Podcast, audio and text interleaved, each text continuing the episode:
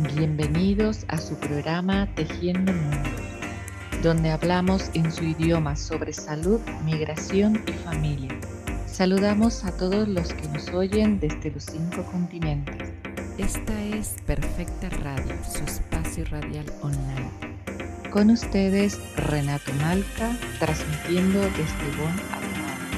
Y Arminda del Valle, quien le habla desde Vitoria, España.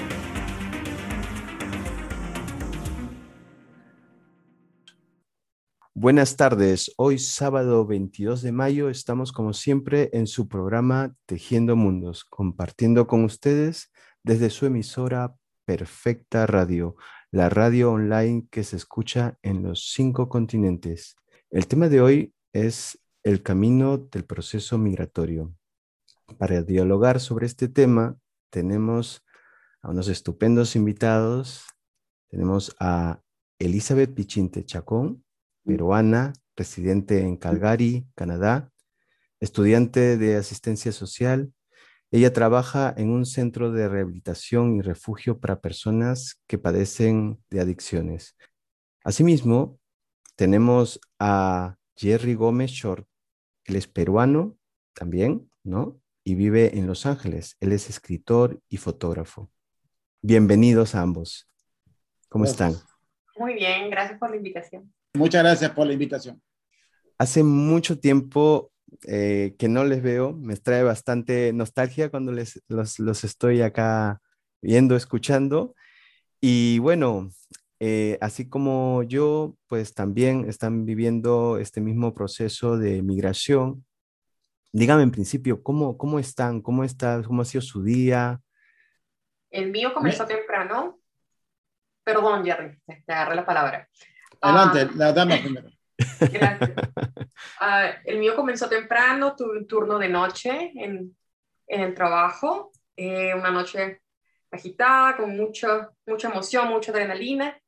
Eh, viene como parte del, del, del, paquete, digamos, cuando trabajas con personas que están envueltas en lo que es la dependencia a las sustancias, pero despierta ahora, súper contenta de estar aquí, con muchas ganas de, de, platicar y escuchar qué tienen ambos que decir. Mucho, seguro que mucho. Estamos, estamos en el mismo bote. ¿Qué tal tú, Jerry? Bueno, yo acá esto, cada día es una, cada día que pasa, cada día que me despierto en la mañana es un, un nuevo día a descubrir qué hay por hacer, ¿no? Esto como inmigrante, el, aunque trabajo de Uber, y bueno, el videógrafo, aunque el videógrafo hoy en día más es ad honorem, es eh, trabajando con mi hermana en un canal de, de, yoga que estoy haciendo con ella para incentivar los ejercicios físicos a través de YouTube y Facebook. La ayuda a través de online, eso es ad honorem. Y, y pues seguí escribiendo, seguí escribiendo. Tengo varios escritos aún eh, a medias, que más adelante ya les estaría avisando la siguiente publicación. Sí, sí, nos vas a contar un, un, poco sobre ello, porque tú ya tienes un tiempo escribiendo también, ¿no? Uf, casi toda una vida. Sí, sí, sí. Pues tu, tu mamá también creo que escribía. Mi mamá también escribía y también tengo otros tíos que eran de teatro. Mi mamá escribía desde hace mucho tiempo. Pues está... está lo que ve atrás, eh, bueno, son parte de biblioteca, pero también están mis libros y algunos manuscritos de mi madre es mi tesoro. Está en la vena entonces, ¿no? Así es. es. Voy a darte mi dirección, Jerry, para que me mandes uno de tus libros. En Amazon. Pero bueno, ya, en Amazon. Ya, ya funciona así la, funcionan así las cosas ya. Lo, lo, mismo, lo, mismo, me contestó, lo mismo me contestó a mí hace buenos años. Es que, es que, es que mandarlo en forma personal, pues sale carísimo. Por Amazon directamente llega a Canadá, llega a España, Japón, llega a todos lados. Pero sí, pues no hay ningún problema. Creo que tengo un par de libros acá que me quedan. Creo que este es uno de los que les interesaría a ustedes. Diario de un inmigrante, es mi experiencia cuando llegué a este país. Y es como novela, ¿no? No como, no está mi nombre, no, no está mi nombre ni, ni forma más personal. Aunque lo he hecho de forma personal, pero le he cambiado caracteres y le he agregado un poco de drama, un poco de erotismo, un poco de, ficción, risas, comicidad para hacerlo más, más Eh, ameno. Claro, cuando ella te pide un libro, te lo pide en serio porque ella se los devora los libros, ¿eh? Pues, Libro que le cae en las manos. Me parece excelente. El, el Perú es uno de los países que menos lee. Cuando me encuentro con un peruano que lee, me agrada, pues significa que es un grupo selecto. Así es, así es. Bueno, que se amplíe ese grupo, eso sería interesante, ¿no?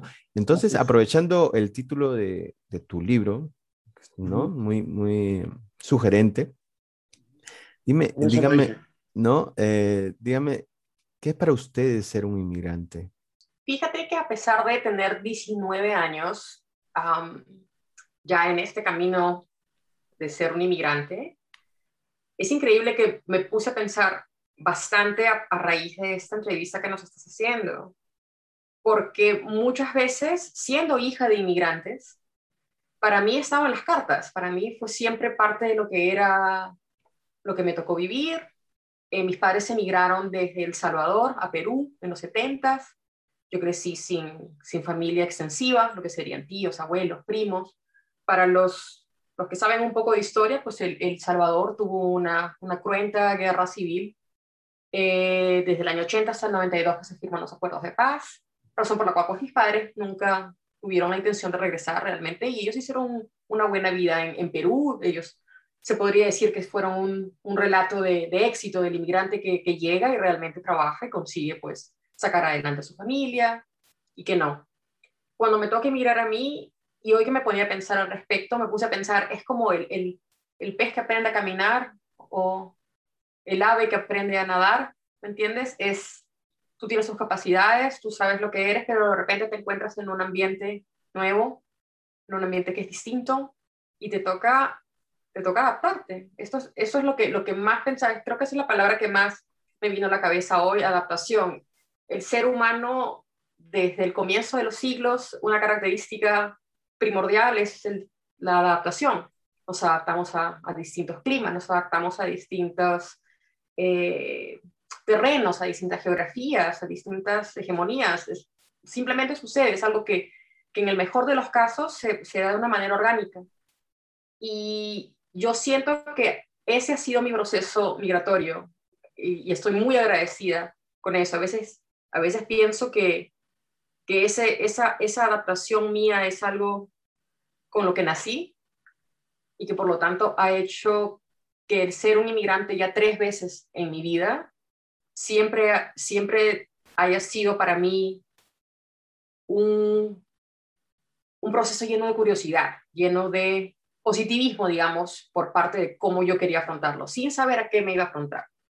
Pero sí, adaptación creo que es la, la, palabra que define para mí lo que ha sido mi vida como inmigrante. Y, y, lo interesante es de que tú también hiciste como un encuentro cultural también, porque uno de los lugares que inmigraste es justamente a la tierra de tus padres.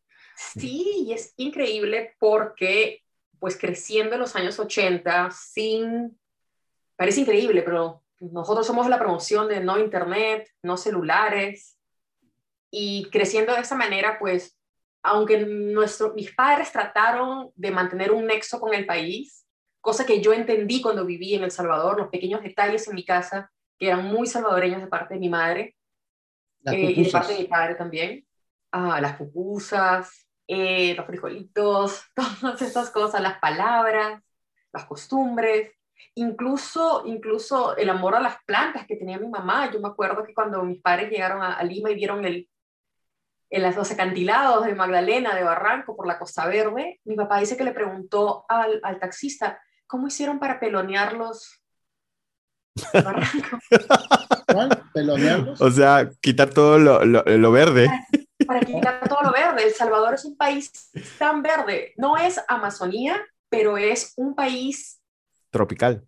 Tropical, realmente. Claro. Entonces, yo, yo solamente puedo imaginarme lo que habrá sido para, para mi mamá, que pues lamentablemente, como tú sabes, Renata falleció cuando, cuando yo todavía era muy niña, fallece en el año 90.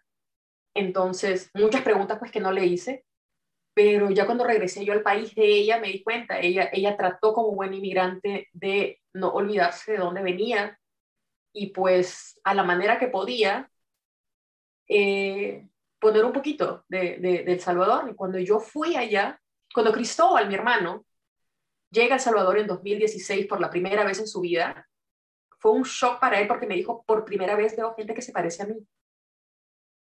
Qué fuerte. Porque, pues, incluso si te pones a pensar, y, es muy curioso, pues la, la, fisionomía del, del, centroamericano tira más hacia lo azteca que hacia, hacia lo inca. Entonces mi, hermano me, mi hermano me decía, yo en Perú nunca me he hallado, me han llamado de todo, pero pues cuando llegó a El Salvador me dijo, esta es, esta es mi casa. Veo tanto rostro parecido que desde el aeropuerto me dijo, me sentí en casa, a pesar de tener 40 años y pisar El Salvador por primera vez. Increíble, ¿no? Bastante. Sí, sí. Sí, hablé con tu hermano sobre eso, me pareció, uff, fuertísimo. Ese es algo que yo he visto en los centroamericanos con mexicanos. La cara tiende a ser más redonda, el mexicano, guatemalteco, salvadoreño, hondureño. A partir de Costa Rica. De Costa Rica para abajo ya es más como inca, más como, no sé, hay algo ahí. Hay, hay, algo, peruano que es diferente. Salvadoreño, guatemalteco. los ojos también, los rasgos de los ojos, todo. es, tiene otra fisonomía también, ¿no? Peculiar, ¿no? Y dígame ustedes dos, ¿esta condición de inmigrante la siguen percibiendo? ¿Siguen percibiéndose ustedes como inmigrantes? Esto, bueno, en primer lugar vamos a, me gustaría definir dos palabras, ¿no? Migrante y inmigrante, ¿no? Que no es lo mismo.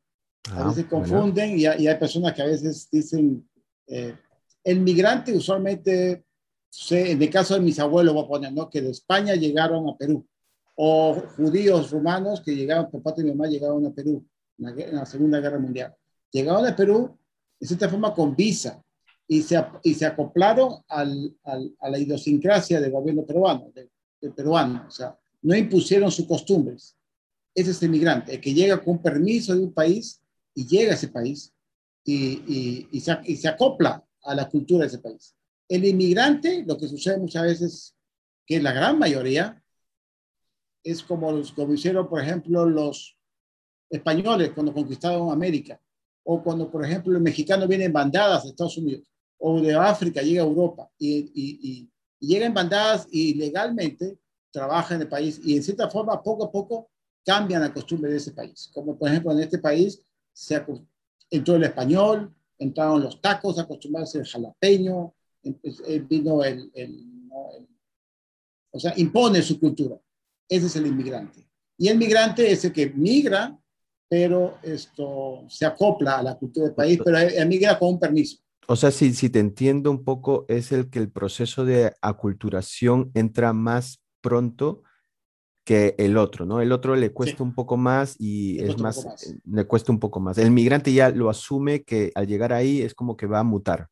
Claro, automáticamente, porque me imagino que es porque en cierta forma entró con permiso, ¿no? Con una legalidad de trabajo, de estudio, lo que sea, llegó, ¿no? Es como... Pero usualmente antes había mucho más eso, pero el, hoy en día es más inmigrante lo que, uno entra a ese país por diferentes motivos, no lo vamos a Sí, bueno, también creo que, creo, creo, creo que eso también viene a ser un poco algo, un proceso personal, ¿no? Como lo asume, ¿no? Algunos creo que lo asumirán así, como que se acoplan y se adaptan. Por ejemplo, hace unos días estaba en una, una convención de peruanos que trabajan con el tema de, de la no pérdida de su nacionalidad eh, por, la, por el tema de la doble nacionalidad, ¿no? Porque hay ciertos países que, que no permiten la doble nacionalidad, entonces eh, les obligan, bueno, no les obligan, sino les orientan que si quieren la nueva nacionalidad tienen que renunciar a la suya. Entonces, escuchaba yo a una peruana que tenía como 40 años, y tenía, tenía más acento de alemana que mi esposa, que es alemana. O sea, es que era increíble. O sea, esa sería la que tomó tu ejemplo, sería una migrante que es totalmente aculturada pero después encuentro personas también en el mismo colectivo que tienen toda su vida también y hablan como si no hubieran salido el día de ayer de, del Perú, ¿no? Entonces, eh, es, forma creo que personal de cómo lo asumen, ¿no? ¿No? Entonces, eh, Y en esa misma línea, en esa misma línea, ¿creen que hasta cuándo uno es inmigrante? ¿Siempre es inmigrante en esa condición o, o cambia en algún momento? Yo creo que inmigrante, uno, basta que uno emigra de un, lugar a otro, ya a menos que te regreses, uno sigue siendo inmigrante, porque, pero no solamente si uno es inmigrante, nosotros somos inmigrantes por, por nuestros descendientes, ¿no? Como el que no tiene de Inga tiene de Mandinga, como dice la mm. frase, ¿no? De, ¿Quién mm. dijo? ¿Manuel González Prada? Cuando yo he conversado con gentes acerca de cómo se sienten ellos con, el, con la etiqueta de extranjero, de migrante, eh, las respuestas son distintas. Mucha gente dice, no, el, el, el, ser migrante acaba cuando tú mismo decides aceptar o acoplarte de una manera voluntaria a la sociedad que te acogió. Es un, es un punto muy interesante porque para mí, no nos equivoquemos, el, el querer formar parte de la sociedad en la que estás eh, siendo huésped, digamos, no quiere decir que quieres o debes dejar de formar parte de la sociedad de la que provienes. Y yo creo que esa es la disyuntiva que tienen muchos migrantes cuando quieren asimilar la cultura del país en el que están viviendo. Yo sé que en algún momento más de una persona ha pensado, es todo o nada, y sus hijos no, no les enseñan a sus hijos a hablar el idioma de origen, no les enseñan las costumbres, no los llevan ni siquiera a los países. Mi hermana Verónica fue cónsul por El Salvador por 23 años. Eh, 10 de ellos aquí en Canadá. Mucha de la gente que migró aquí fue debido a la guerra. Y hablar de migración es, es tan amplio por los motivos, razones que te lleven a, a dejar tu país, pero mucha de la gente que fue desplazada de El Salvador y vino aquí al país, traía una imagen del país de origen muy, muy dañada. Era, era, era un, casi que un, un dolor y un trauma, por lo que decidieron dejar atrás esa identidad y tratar de asimilarse y tratar de asimilar a las generaciones que vinieron a lo más que pudieron con el país, eh, pues con el país que los acogió, que es Canadá. Entonces, para mí, el ser, el ser extranjero, cualquiera lo nota en la calle. O sea, a, mí se me nota en la manera de hablar, se me nota en el acento, se me nota en cómo me visto, se me nota en cómo me, me, me, conduzco. Entonces, yo creo que ese, ese, esa etiqueta nunca me va a dejar. Así yo quisiera eh, decir que, que soy canadiense, que legalmente lo soy. Para mí no existe un, no tiene por qué existir una incompatibilidad entre ser peruana, entre ser salvadoreña y ser canadiense. Yo siento que se puede ah, hacer las tres cosas al mismo tiempo. Tu identidad propia, ¿no? En cierta manera. Siempre y cuando, exacto, no, no pierdas la identidad que te identifique. Y yo he conocido peruanos aquí que peruano, uy, no, lo miran como Kafka o cucaracha, ¿no? O sea, no, no gracias, ¿me entiendes? Hello. Entonces, respeto, obviamente, cuál es, cuál es la... Yo, no me sé el viaje de cada persona, yo no, no, he caminado en sus zapatos, pero a la vez considero que, respondiendo a tu pregunta, Renato, disculpa que estoy dando tantas vueltas, yo creo que nunca se deja de ser necesariamente. Yo creo que sí, es un proceso que se lleva en el corazón, en el alma y en la vida todos los días. Pero que no tiene por qué tener una connotación negativa y que cuando tú, ¿cómo decirlo?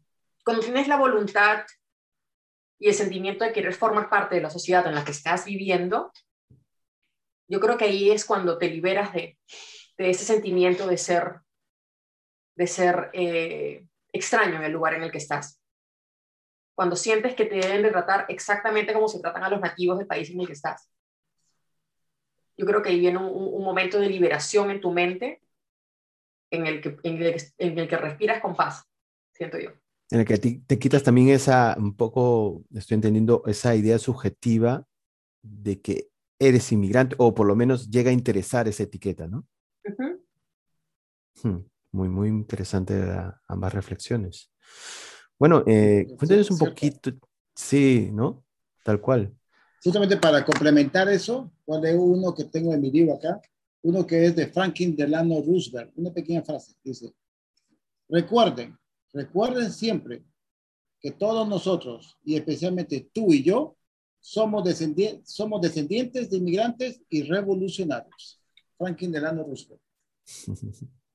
Total. O sea, canadienses, estadounidenses, peruanos. El 90% de nosotros somos descendientes. Si no hemos inmigrado, nuestros padres fueron o nuestros abuelos fueron. Por lo tanto, seguimos siendo inmigrantes, se puede decir, de segunda o tercera generación. caminantes, ¿no? Caminantes eternos. Así es. bueno, cuéntenos brevemente un poco, un poco, bueno, es un poco difícil, es una pregunta un poco contradictoria, ¿no? Porque brevemente que nos cuenten un poco su proceso migratorio, pero ¿cómo sustancialmente, cómo lo vivenciaron más que todo este proceso que ustedes han, han pasado todos estos años? ¿Cómo lo han vivenciado este proceso? Bueno, por mi parte fue, se puede decir, 10 años traumático. Se puede decir que casi me arrepiento yo vine a este país, se puede decir, más por aventura que por búsqueda, porque la verdad que estaba bien en Perú. Pero vine porque parte de mi familia vive acá, un tercio. Mi hermana nació acá, tengo primos, tíos desde los años 40 que viven aquí. Hermanos de mi, de mi abuela emigraron en San Diego. Entonces, mi madre, yo llegué aquí y mi madre me pidió por migraciones. Entonces, esto fueron 10 años que demora usualmente el trámite a a realizarse. Y mi madre fallece a los nueve años y medio. Ya mis papeles habían pasado todo. Y dije, ya, ya tenía, inclusive tengo ahí papel de aceptado, que solamente tenía que esperar la fecha de prioridad. Entonces, la fecha de prioridad que me llega, que es la fecha que yo voy a recoger mi green card, me llega seis meses después de que mi madre fallece. Entonces, yo dije, bueno, ya falleció, pero de todas maneras mis papeles ya están. Entonces me llegó la fecha. Entonces me voy a migraciones a averiguar y cuando me piden papeles, digo, bueno, mi madre falleció hace seis meses. Ups, me dice, ah, entonces tu papel está en frozen. Frozen. frozen. ¿Cómo es eso? O sea, no te podemos dar porque tu, la peticionaria muere. Cuando la peticionaria muere, el caso muere. Entonces, esto, tengo que regresarme. Me dice, no, me dices, mientras tu papel está en así, si tú, si tú no te vas, no te podemos votar, pero tus papeles nunca te van a salir, a menos que haya una reforma migratoria. O si te casas con un gringo. O a menos, a menos que te vayas a recogerlos a Patterson. Claro, ahí, está, puede ser también. O bueno, MacArthur, acá, el Parque MacArthur de Los Ángeles. o a Zángaro en Lima. Entonces, ese es lo automático, ¿no? Entonces, claro. tuve, tuve que pasar varios años y, bueno, mientras tanto, pues estuve trabajando, ¿no? Así que no se podía. Y, y, ahí estoy. O sea, y en cierta forma, no sé, mi moral, mi conservadurismo, se podría decir, no sé, Nunca, me, nunca me he casado por papeles. Y, por, y por amor, la verdad que las que he tenido aquí no eran de acá. Era una japonesa, había una, y luego había otra de México. Las dos tuvieron que irse porque no tenían papeles. Eso es lo complicado en Norteamérica, ¿no? La, las rigurosas medidas de, de, extranjería, de, extranjería. Y el tiempo que demora, ¿no? Yo sé que eh, España, por ejemplo, cuando tiene ciertos años viviendo allá, Tres. creo que ya por, por, creo que ya por vivir ahí o poner impuestos, creo que ya, ya te dan la, una residencia, un permiso. Acá, sí, sí, sí, que este país es el país inmigrante. Sí, en España es bastante rápido porque como hemos sido ex colonia, pues facilita, ¿no? Pero Norteamérica es bastante complicado, hay gente que tiene muchos años, ni siquiera la amnistía les ha llegado. Y, y, casarse, y eso que el tema del matrimonio que mencionas es ahí un negociazo, o sea, hay gente mm. que ya te está ofreciendo como ofrecerte un libro. 10 mil, 15 mil dólares. Y esto, y a la vez muchas, muchas, muchos se aprovechan, pues ya te he visto casos, un montón de personas que se, han se aprovechan eso y al final eh, hablaba con migraciones para que no le den papel, que todo era hecho y al final lo, lo, fregaban. Y te quedaba un problema y lo terminaban deportando y uh, mm. hay un montón de casos. Sí, pues. mi, proceso migratorio es casi diametralmente opuesto al de Jerry aquí. yo miro la primera vez para esta, uh, cuando mi hermana Verónica acepta un puesto diplomático en Honduras, entonces yo me voy con ella y estaba eh, con mi sobrino que estaba muy pequeño. Cuando mi madre fallece, Verónica se convierte pues en la figura materna de sus hermanos, yo siendo la menor y con casi ocho años de diferencia, para mí fue un, como se dice en inglés, no-brainer. Yo la seguí. a ella, Irma ya había emigrado, mi otra hermana ya había emigrado a Estados Unidos eh, tres meses antes, eh, con intenciones de quedarse y hasta ahora ella vive en la Florida desde el año 2001. Y yo me voy con mi hermana siendo hija de salvadoreños, pues no me fue difícil estar en Centroamérica legalmente. Entonces yo no tuve que pasar por los problemas de los papeleos, del, de la burocracia, del, de la legalización, de, la, de tener la residencia, tener los permisos de trabajo, permisos de estudio.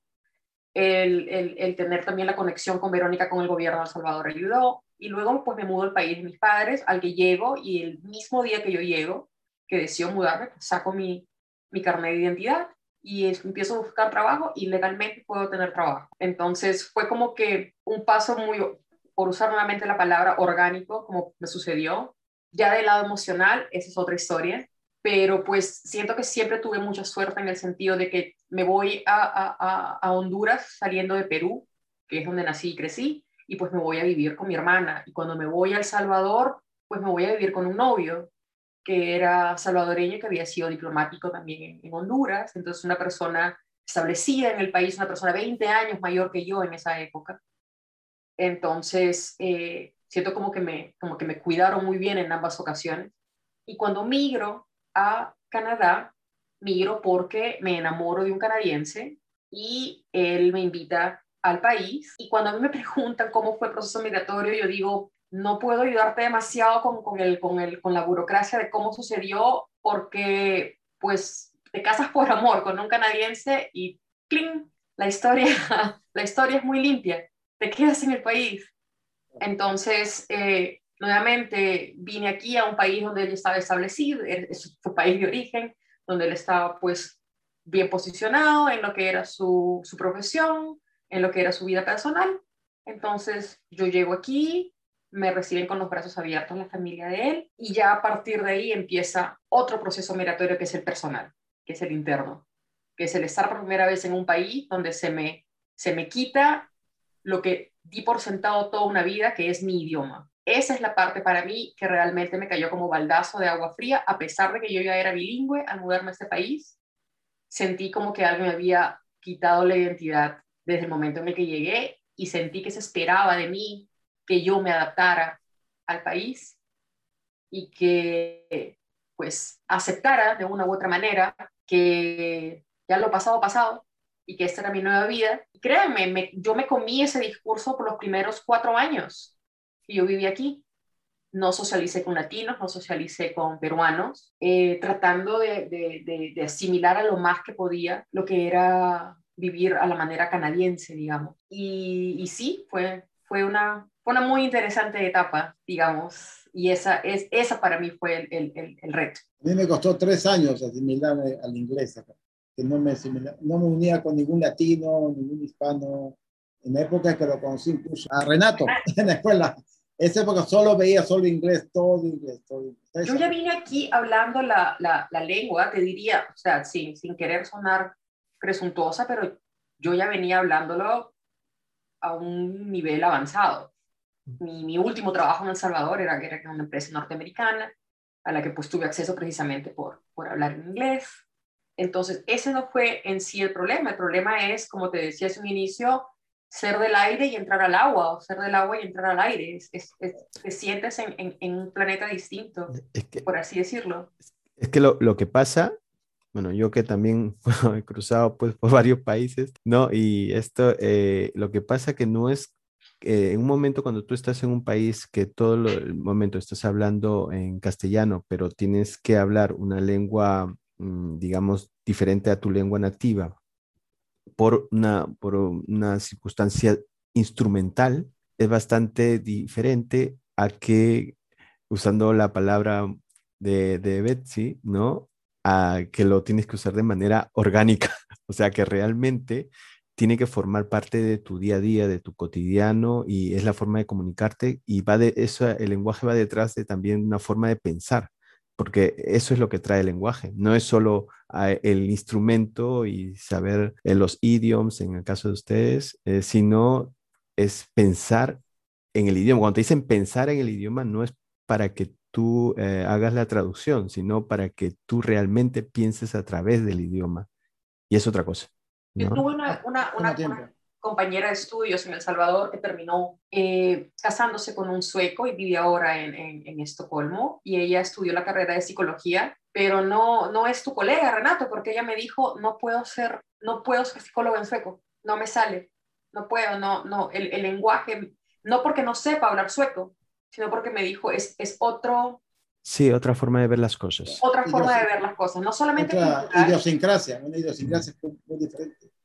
Pero a tu amiga, dile una cosa, por ejemplo, yo las consultas que hago, a mí me pueden hablar en tres idiomas. Eh, por ejemplo, pueden hablarme en italiano, pueden hablarme en inglés, pueden hablarme en alemán. Pero la cuestión es de que yo siempre voy a hablar en castellano, salvo que tenga que explicarles algo específico que no hayan entendido. O sea, tienen que tener un, un background en español y entender el español, aunque no lo hablen. ¿no? Para que entren, en, para que todas las personas como que entremos en un mismo contexto. Entonces, cuando me lo explican en alemán y se sienten cómodas, por ejemplo, explicándomelo en alemán, y yo lo vuelvo a devolver la pregunta, ¿no? En castellano, entonces ya aclaramos un poco el concepto. Entonces, eso facilita un poco el acercamiento del lenguaje, ¿no? Pero claro, pero si uno tendría lo probé las primeras veces en las terapias. Una vez me tocó una pareja que entre ellos se comunicaban en inglés y, una de ellas hablaba castellano y la otra alemán, entonces yo tenía que estar hablando un momento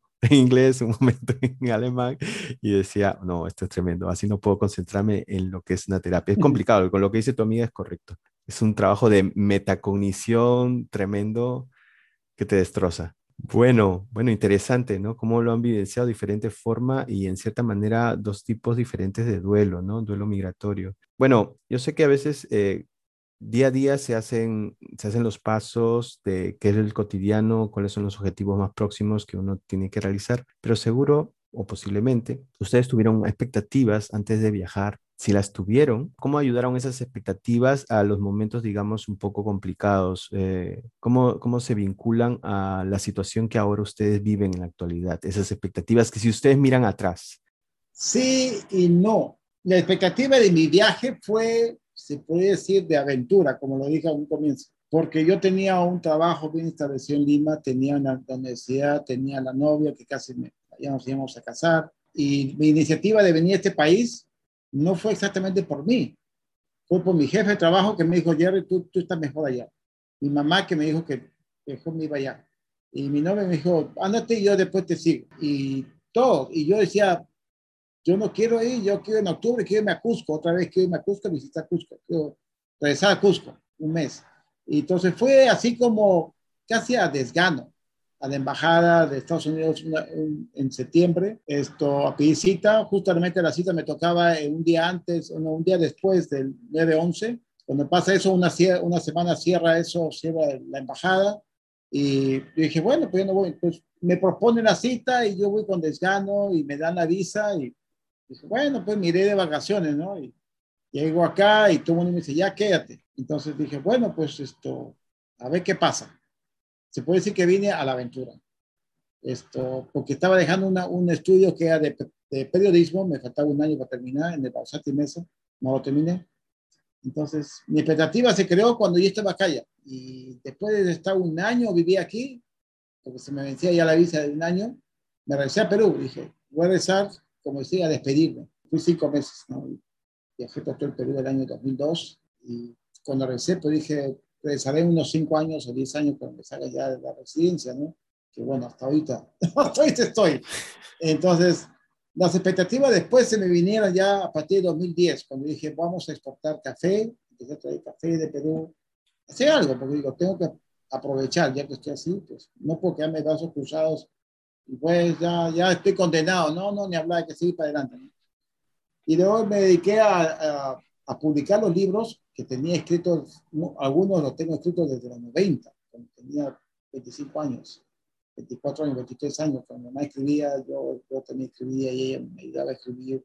Incluso estuve en un curso de un taller literario en, el, no, en el Museo de Arte, eh, junto con periodismo que estudiaba. Entonces, me dediqué a publicar libros y pues aproveché que acá es más fácil, se podría decir, que desde Perú o otros países de Latinoamérica, publicar a través de Internet. No porque no haya, sino simplemente porque el mercado allá de Internet no es tanto como aquí o en Europa que la gente compra más. Entonces, esto, las iniciativas, eso que me vino, me vino después, después de algunos años, viví aquí. como digo, yo vine para aventura, no tenía mucho plan. Tú, tú eres bien innovador porque tú, cuando tú me hablabas de todas estas cosas, de las publicaciones, eh, eh, por ejemplo, los libros digitales, o sea, recién la gente estaba haciendo eso. Eh, ahora me has hablado hace poco de, de las inversiones de Bitcoin, no, la, la, criptomoneda y todo eso, o sea, es una cosa que ya desde hace unos, no sé, Die, ¿Cuántos? 10 años, ¿no? Era hace 10 años que comenzó con el Bitcoin a claro. ya, sabía un poco, pero no mucho, pero hace un mm. año empecé a meterme más en la criptocurrencia. Ya lo vi cómo es. ¿no? Eres muy, eres muy curioso, ¿no? Yo creo que eso te ha, te ha ayudado bastante, ¿no? Has probado muchas cosas y te ha... Y bueno, en ese, en ese sentido, pues, ¿no? Vas muy bien, muy bien. Estás más tranquilo. Esa es parte de la lectura, ¿no? Que antes leía libros y ahora que tengo internet, pues a la opción de un clic ya no tengo que buscar la página de la enciclopedia E, B, C, D, a ver qué datos de otro libro. No, ahora con un clic en Google encuentro una cantidad de información increíble que a veces me falta tiempo. Tengo que trabajar para seguir palpándome, ¿no? por ejemplo, esto de innovación de libros, por ejemplo, cuando yo me metí el primer año, el primer libro que mandé al concurso, el correo, el Sparrow on the Frogs, está acá. El paso ganó el primer, el primer premio de International Latino Books Award. Este libro yo lo mandé, cuando yo lo mandé, el año 2011, creo que fue 2011, al, concurso, todos se mandaban, todos los libros que mandaban a concursar se mandaban por Random Houses, por uh, compañías de libros clásicos, tradicionales, no por online, no, no a través de Amazon Publishing. Y no había una opción en el campo de llenado donde se decía que este libro era publicado por mí mismo como self, as a self-publisher a través de Amazon Publisher. Entonces yo tuve que prácticamente querer poner en el campo que decía, tenía que poner entre comillas, que era a través de Amazon. Y yo lo mandé y solamente habían dos libros de los 400 que mandaban a, a, ese tournament, ¿no? International Book que era a través de Amazon. Todo el resto era a través de Random Houses, Alfaguara, lo de España, Argentina, editoriales editorial Diana, claro. A los dos años después, a los dos años siguientes, ya abrieron el campo de Amazon Pop. Y ahora, lo que es International Film Books Award, la mitad de los libros que entran al concurso son a través de Amazon. Son escritores peruanos y de, otros, de otras partes que han publicado sus libros a través de Amazon. Entonces, que yo fui uno de los primeros que mandé y, tuve que hablarle, no, ¿y dónde pongo aquí? No, Esto, director del concurso. ¿no? Muy bueno. ¿no? que tengo 52, eh, mi generación, los 52 años de mi, de mi, de mi escuela, de mi, mi, secundaria, todos están, uh, están ya pensando que los nietos, que ya la tanta está mal, que yo estoy pensando en otras cosas, estoy como tuviera 30. ¿En, ¿En, tu caso, Betsy? Sabes que la expectativa que yo tenía, uh, sin querer sonar cursi, porque vine aquí, um, uy, se fue la luz. enamorada de alguien fue la de echar raíces, la de ya, ya estoy cansada, ya me, me, he criado sin parientes, me he criado sin tíos, sin primos, sin abuelos. Mis hermanos están regados por el mundo. En esa época yo estaba en El Salvador, mi hermano en Perú, mi otro hermano en Florida, mi otra hermana en Montreal, en Canadá. Y yo dije, no, me, me estoy acercando a Norteamérica, donde están dos de mis hermanas. Tal vez puedo traer a mi hermano en algún momento, pero lo que yo quiero es echar raíces y pues no se me está dando que sea en Perú, no se me está dando que sea en El Salvador, se me está dando en Canadá, pero es como estar cargando una planta contigo. Y de repente tú dices, ya no, ya, yo quiero, yo quiero que esta planta sea un árbol y quiero comer sus frutos y quiero sentarme bajo la sombra de este árbol en 30 años y que siga ahí todavía y que mis hijos y mis nietos pues lo rieguen siga creciendo. Ah, Entonces, esa era mi expectativa cuando vine aquí a este país aún sabiendo en mi corazón que estaba alejándome más y más y más de lo que es mi, mi, mi, país favorito, por así decirlo, que es Perú. Es, es, es una, es, es, una disyuntiva porque aceptas tu destino con un dolor en el corazón, pero a la vez pensando, esto es lo que debe pasar. ustedes, bueno, los tres tenemos bastante tiempo, bastante tiempo fuera de nuestro país de origen. Ustedes no, ustedes no han sentido que que quizás es una, invención de nosotros, que hay un lugar para nosotros y en verdad no está dentro de nosotros eso. O sea, esa identidad, esa identidad que, que, se dice, ¿no? Que vamos a ir dejando, ¿no? Ahorita lo que ha dicho Bexi, ¿no? ¿No cree que es como una, como una fantasía que nosotros nos hacemos y en verdad ese mundo siempre existe dentro de nosotros? Difícil contestar. es como una, un vacío, ¿no? De que pertenecemos a un lugar, pero a la vez no sabemos cuál es. ¿no? Es lo que quiere decir, estamos como buscando eh, cuál es nuestro lugar pero, para sentar cabezas. pues. Pero no sé si te das cuenta, esto, este, esta figura que ha puesto Betsy, ¿no? De cargar tu plantita. O sea, imagínate que esa plantita eres tú, es tu identidad, eres todo. Es todo lo que cargas. O sea, da igual donde vayas mientras que siempre tengas esa plantita. Eh, siempre vas a cargar eso y de repente es una fantasía que existe en otro lugar esa planta, pero en la planta la llevas siempre tú. ¿no? Porque cuando eso le pasa a muchos que creo que cuando regresan al país y creen encontrar, dice, hoy regreso y ven que todo, claro, como todo se mueve, lo sistémico y se mueve, todo ha cambiado, ya no es lo que tú pensabas. Entonces, te das cuenta que eso era una fantasía, que eso que te figurabas, ese mundo fantástico, eso solo existía en tu mente y en tu corazón. Sabes que yo me dado cuenta las veces que he regresado a Perú, uno cuando, e incluso a El Salvador, que he regresado dos veces desde que, desde que salí, cuando tú dejas un lugar, cuando tú dejas tu país de origen, cuando tú dejas el lugar en el que has vivido, tú dejas una, tú dejas como un, ¿cómo es que se dice? Eh, una huella, un, un, una, como un marco que tú eras, y cuando tú regresas no cabes de nuevo. Un aura, como un aura. No como un aura, en, en inglés se dice imprint, es como el, como el, el O como un sello. cuando, cuando, cuando en las caricaturas la gente corre y deja su marca en la puerta, Sí. Ok, ya, tal no cual. cabes igual cuando regresas. Y esa es como dices tú, la parte de la fantasía que uno definitivamente idealiza cuando sale. O sea, yo a pesar de creer de que me mantengo al tanto de lo que sucede en Perú, yo sigo hablando de referencias del 2002, que son la gente de mi generación, ¿me entiende? Pero cuando yo hablo con, con, con amistades eh, un poco más jóvenes o incluso amistades que, que se han quedado pues allá en Perú, yo estoy detenida en el tiempo. Así es. Y que, Ah. y que uno, se, y uno se queda en el 2002, como que yo me quedaba en el Perú en 2001, aunque sé cómo está ahorita Lima, pero, y después cuando regresas como que ya no calzas, digo, no calzas, no porque te quedaste en 2001, no, lo que pasa es que ellos, tus amigos, se quedaron en el 2001, tú has, has expandido tus horizontes, tú has crecido. Ya, ya no piensas como local, ya piensas a través de glo- global, ya piensas el mundo es ya una forma más globalizada. ¿no? Es, eh, Pero eso es lo que crees, crece. porque ellos también han crecido de una pero forma que tú dentro de, ya no reconoces. dentro de ese entorno, pero solamente de ese entorno. Entonces, no, no, Claro. no vende. Y si han viajado afuera de turista, que es Claro. muy diferente a inmigrante. El turista va, pues pasea y regresa otra vez y, y hace su show, ¿no? Su Facebook foro y ya está, pero ¿Y, cómo, no y cómo llevan esto? ¿O cómo, cómo llevaron la primera vez esto, ¿no? De, de ya no formar parte de ello. O sea, ¿cómo lo llevaron? es un shock. Para mí fue un shock, honestamente. Y me quedé triste. Me quedé triste porque me puse a pensar, ¿soy, soy una vendida? ¿Qué, qué, qué es lo que pasó? Eh, de- dejé mi alma dónde? Eh, yo siempre pensé que, que estaba, que la, que la había dejado allá, pero no, la verdad es que mi, mi, mi alma la cargué conmigo el día que me fui. No la dejé allá como yo siempre creí. Mm, Entonces, de- a mí personalmente me entró ese conflicto de, de, de pensar que era o todo o nada mm, incluso en el amor a mi, a mi, a mi, a mi, a mi país de origen.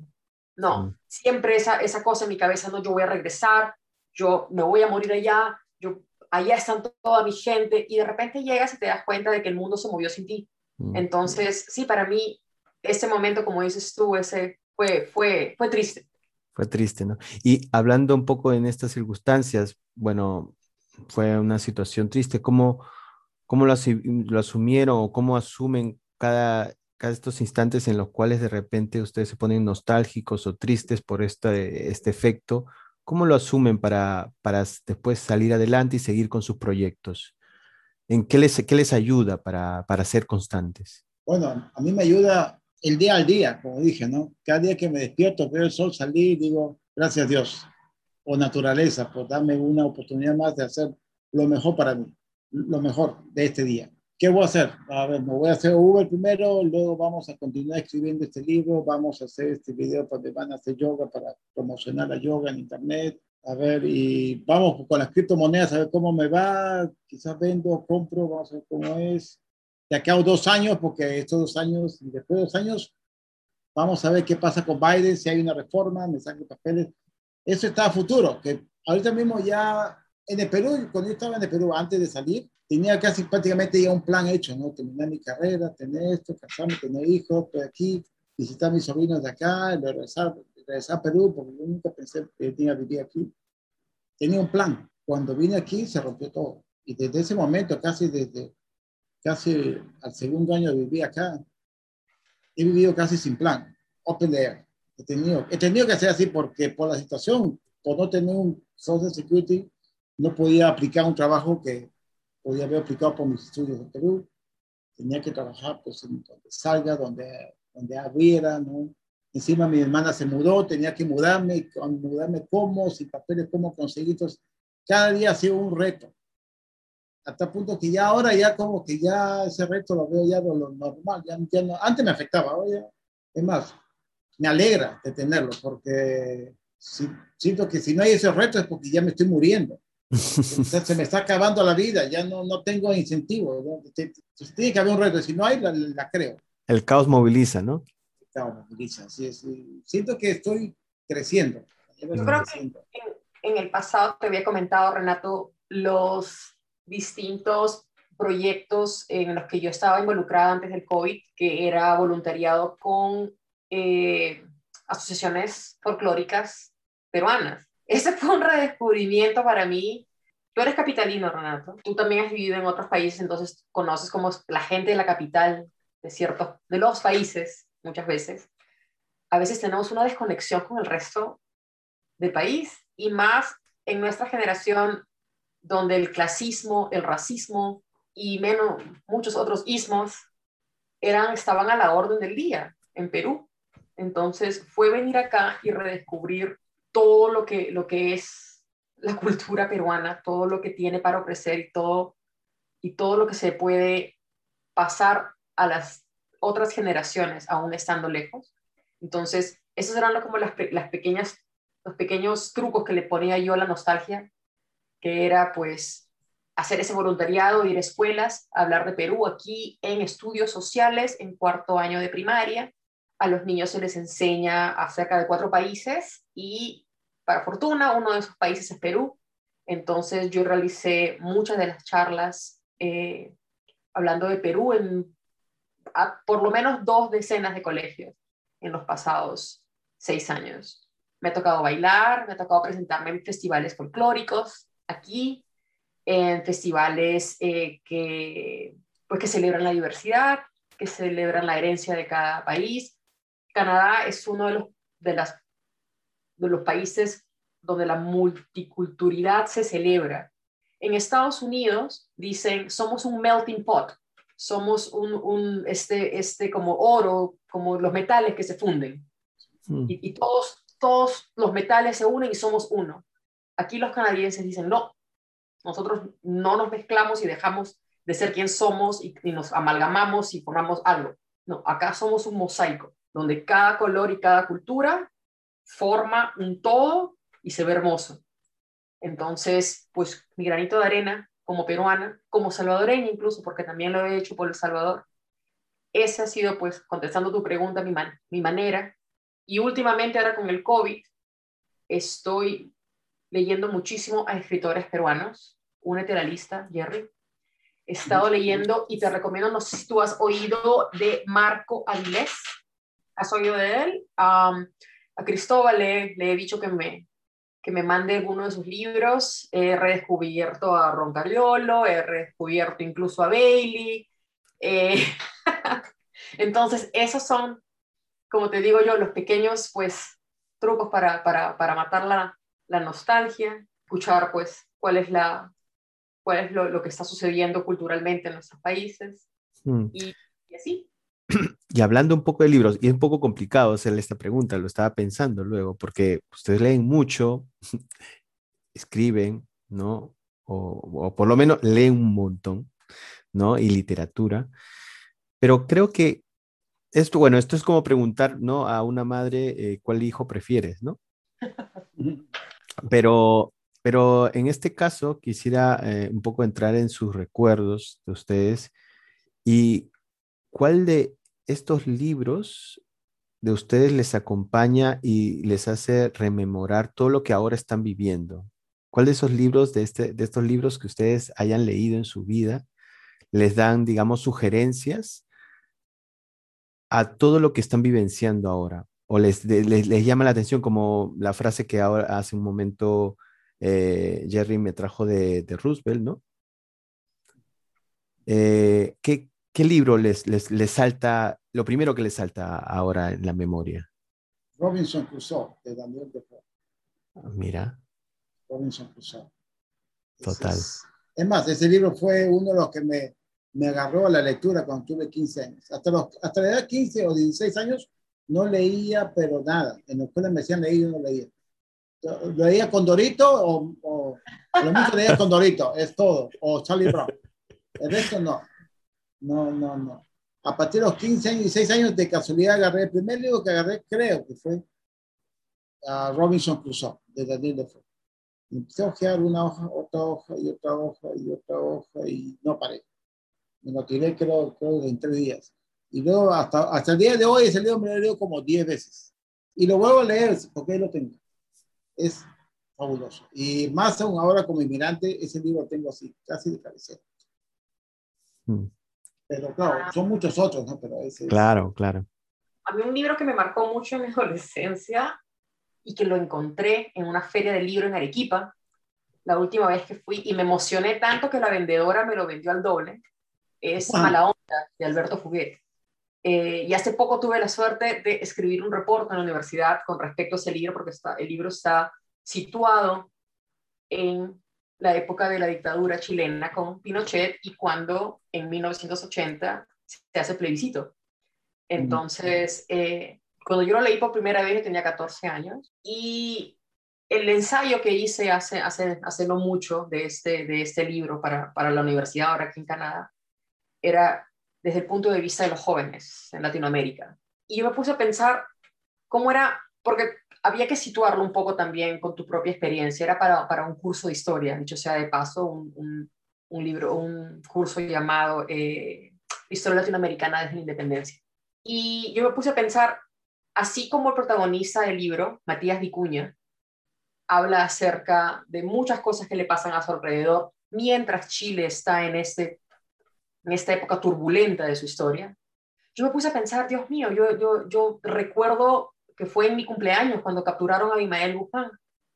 Me acuerdo ir a la Universidad San Marcos y ver las pinturas y los, y los grafitis y las banderas, cuando mi mamá me llevaba a, a, que me hicieran los servicios dentales con los estudiantes de medicina. Me acuerdo de los coches bomba, me acuerdo de los apagones. Y todo eso, irónicamente, nunca lo he, lo he eh, asociado con una memoria negativa del, Perú o de, mis vivencias, pero de nuevo, regresando a la pregunta, Renato, es, es ese libro, es, es, es, es mala onda. Eh, un joven que está enfrentándose a, tumultos en su vida como adolescente, y yo me acuerdo cómo era mi adolescencia en Perú y cuál es si yo tuviera que escribir un libro similar, ¿qué serían las, las, las cuál sería la parte histórica de la que yo hablaría en ese momento? Mm, interesante. Ah.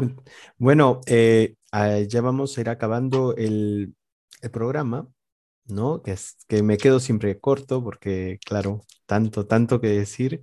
Y no sé si ustedes, eh, eh, antes de terminar, quisieran decir alguna recomendación a alguna persona que, que en estos momentos, digamos, está pensando en emigrar, ¿no? Alguna, algún tip o alguna, alguna recomendación básica que se informe mucho sobre lo que es el duelo migratorio.